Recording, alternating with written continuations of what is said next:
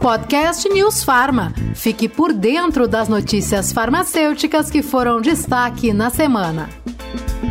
Olá, eu sou Murilo Caldas. E eu, Denise Coelho. E aí, Murilo, como é que foi essa semana na área farmacêutica? Denise, esta foi uma semana de muitas novidades. Podemos dizer até que especial. Então, vamos aos destaques.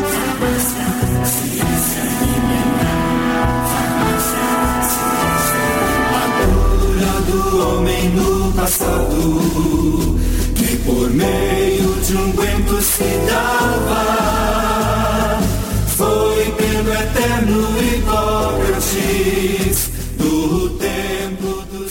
Para você que nos ouve, esse ao fundo é o hino da farmácia, uma lembrança ao Dia da Farmácia, que foi comemorado em 5 de agosto. Bem lembrado, Denise. E como já não acontecia há cinco meses, o hino foi cantado na abertura da primeira sessão plenária presencial do Conselho Federal de Farmácia, em Brasília, desde o início da pandemia.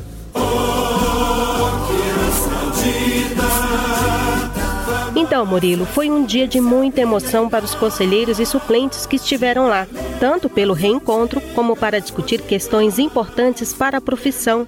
Mas para que isso pudesse ser feito, como ainda estamos em plena pandemia, foram tomados alguns cuidados.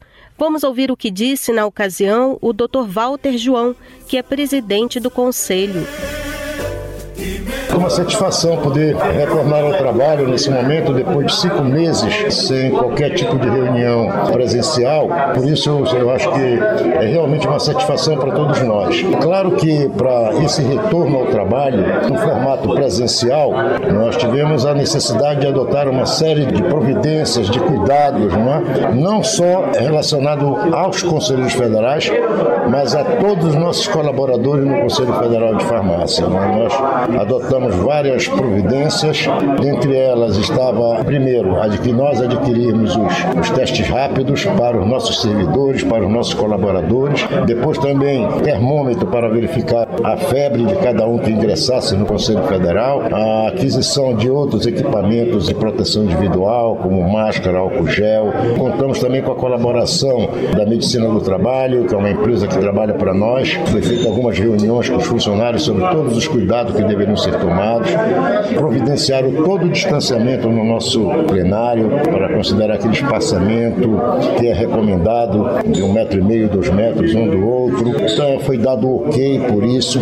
Então é, foram adotadas todas as providências necessárias para que o nosso retorno se desse da forma mais tranquila. Vale lembrar que o CFF chegou a realizar, em junho, uma plenária virtual, que foi transmitida ao vivo pelo canal do YouTube do Conselho. O Dr. Walter também explicou por que foi necessária essa plenária com a presença dos conselheiros. Nós estamos com muitos processos para serem julgados.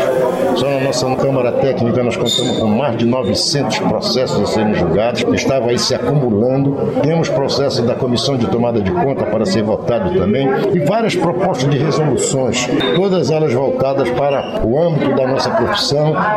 E isso então era preciso que fosse realizado ela no formato presencial. A reunião está acontecendo, como já disse, de uma forma muito tranquila, saudável e todos muito bem protegidos. Importante mesmo ter todo esse cuidado, como disse o Dr. Walter. Apesar de falarem aí desse novo normal, o coronavírus ainda anda fazendo vítimas. E é claro que entre elas estão os profissionais da saúde. No primeiro dia da plenária, inclusive, os conselheiros fizeram um minuto de silêncio aos farmacêuticos que perderam suas vidas no cumprimento do dever do cuidar da saúde das pessoas. E durante esse período de pandemia, o CFF não interrompeu seu ritmo de trabalho. Foram definidas estratégias para garantir a segurança dos profissionais e alternativas para auxiliar neste momento instável da economia. Ouçam o que declarou a conselheira federal por Alagoas, Mônica Meira.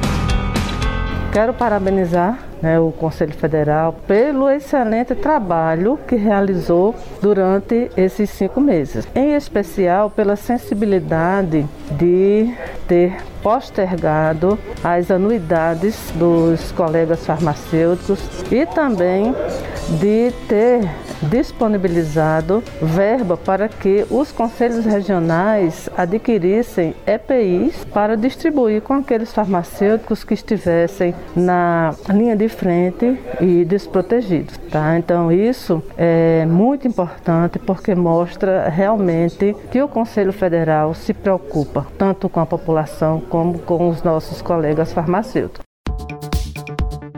Ah, Murilo, falando em plenária, eu convido aqui a jornalista Larissa Mantovan para fazer uma participação comigo e falar sobre a plenária, já que ela participou também da cobertura. Larissa, o que você traz de informação para a gente do que foi discutido lá? A Covid-19 trouxe significativas mudanças e o farmacêutico, como profissional da saúde mais próximo da população, precisou readequar a rotina de trabalho. A plenária abordou um novo normal, imposto pela pandemia pandemia. A conselheira federal por Tocantins, Marta Medeiros, falou sobre o assunto.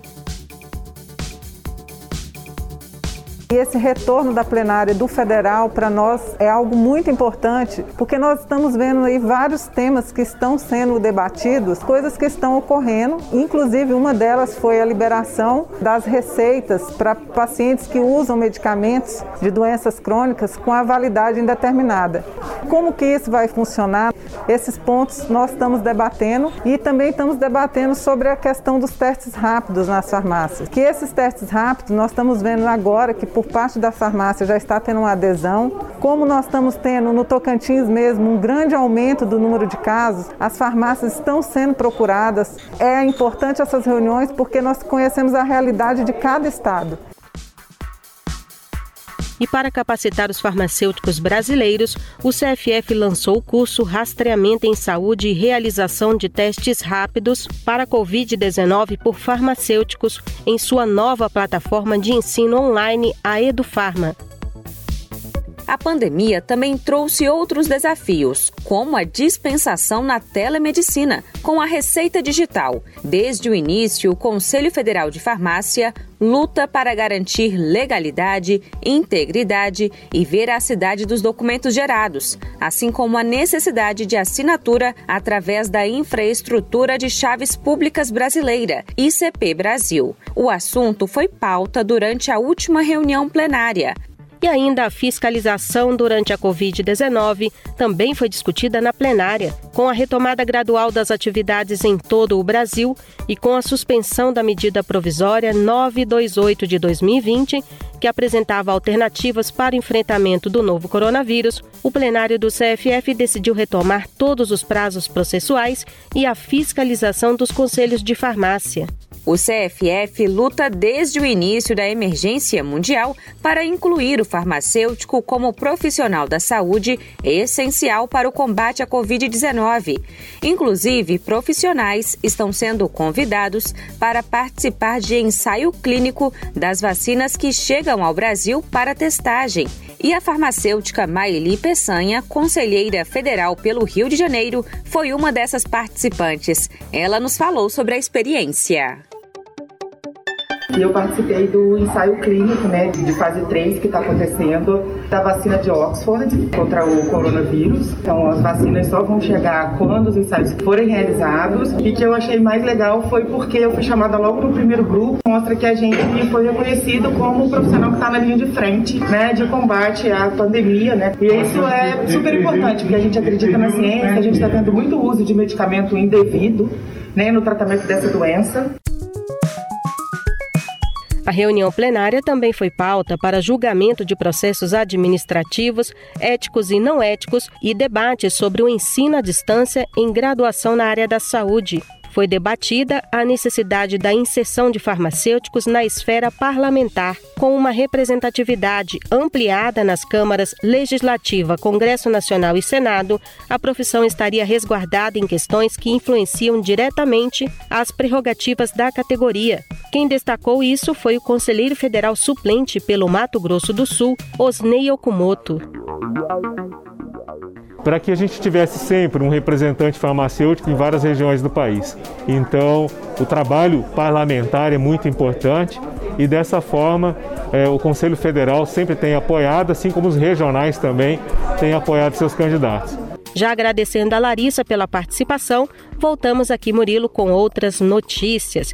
Como tem sido normal, infelizmente, a gente sempre traz muita coisa relacionada ao Covid. Falando nisso, Denise, para quem não sabe, o Conselho Federal de Farmácia tem um site exclusivo para notícias sobre o coronavírus. E lá são publicadas matérias interessantes que falam do trabalho dos farmacêuticos que estão à frente dessa missão de preservar a vida e cuidar da saúde das pessoas. Assim, Murilo, uma dessas reportagens é com a farmacêutica Vanusa Barbosa Pinto. Ela é diretora da divisão de farmácia do Hospital das Clínicas da Universidade de São Paulo. E a equipe dela tem feito diferencial no atendimento aos pacientes afetados pela Covid. Eles fizeram treinamentos e montaram um comitê de crise na instituição com 11 farmacêuticos e 20 técnicos só para isso. Como resultado, a farmácia teve um número pequeno de pessoas da equipe infectadas. É neste hospital onde foi implantado também um ambulatório de anticoagulação pós-Covid, com a participação da equipe de farmacêuticos clínicos do segmento ambulatorial. As consultas farmacológicas são feitas em consultório farmacêutico e os casos são discutidos com a equipe médica. No auge da pandemia, o Hospital das Clínicas da USP chegou a oferecer 7 700 leitos a pacientes com Covid-19. Desses, 320 são de UTI. Outra matéria interessante na página, Murilo, é com a farmacêutica Priscila Pujati. Ela é doutora em tecnologia nuclear e atua na Rádio Farmácia Hospitalar do Instituto Nacional de Câncer do Rio de Janeiro. Nessa matéria é possível conhecer a visão dessa especialista sobre as oportunidades e os desafios enfrentados nesta área para o atendimento e tratamento a pessoas com câncer. Ainda como a pandemia da Covid-19 pode contribuir no sentido de integrar profissionais e aprofundar as discussões científicas na área. Quem quiser conferir as matérias, acesse o site covid19 www.cff.org.br. Denise, recentemente em um de nossos podcasts, nós ouvimos um farmacêutico que dizia acreditar que as pessoas vão dar mais valor à vacinação depois do surgimento da Covid. Mas ainda tem gente que não pensa assim, viu? Um estudo publicado na revista The Lancet revelou que 26% dos franceses e 12% da população do Reino Unido não se imunizariam se a vacina da Covid estivesse disponível. Pois é, Murilo, outro estudo também mostra que um quarto dos norte-americanos também pensam assim.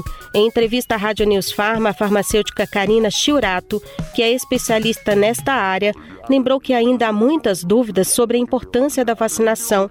Ela me disse que as pessoas ainda se baseiam em dados não confiáveis para se informar. Mais do que nunca, a educação em saúde prestada pelo profissional farmacêutico é fundamental para preservar e estimular a vacinação de rotina, principalmente nesse período de pandemia. Isso é focando também em crianças, idosos e gestantes. Quando a gente interrompe a vacinação de rotina, a consequência é muito grave, né? Que acaba sendo o aumento das doenças imunopreveníveis, ou seja, doenças que a gente podia estar tá prevenindo por vacina. E isso gera um retrocesso aí ao longo de toda a história das vacinas. Denise, nós ouvimos aí a doutora Karina Chiurato. Essa farmacêutica, juntamente com o marido dela, que também é farmacêutico, mantém uma clínica em Curitiba só para vacinação.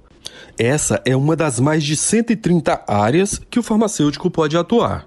Só para acrescentar ao que a doutora Karina disse, quem tiver interesse em atuar nessa área é preciso seguir a Resolução 197 da Anvisa e também a Resolução 654 do Conselho Federal de Farmácia.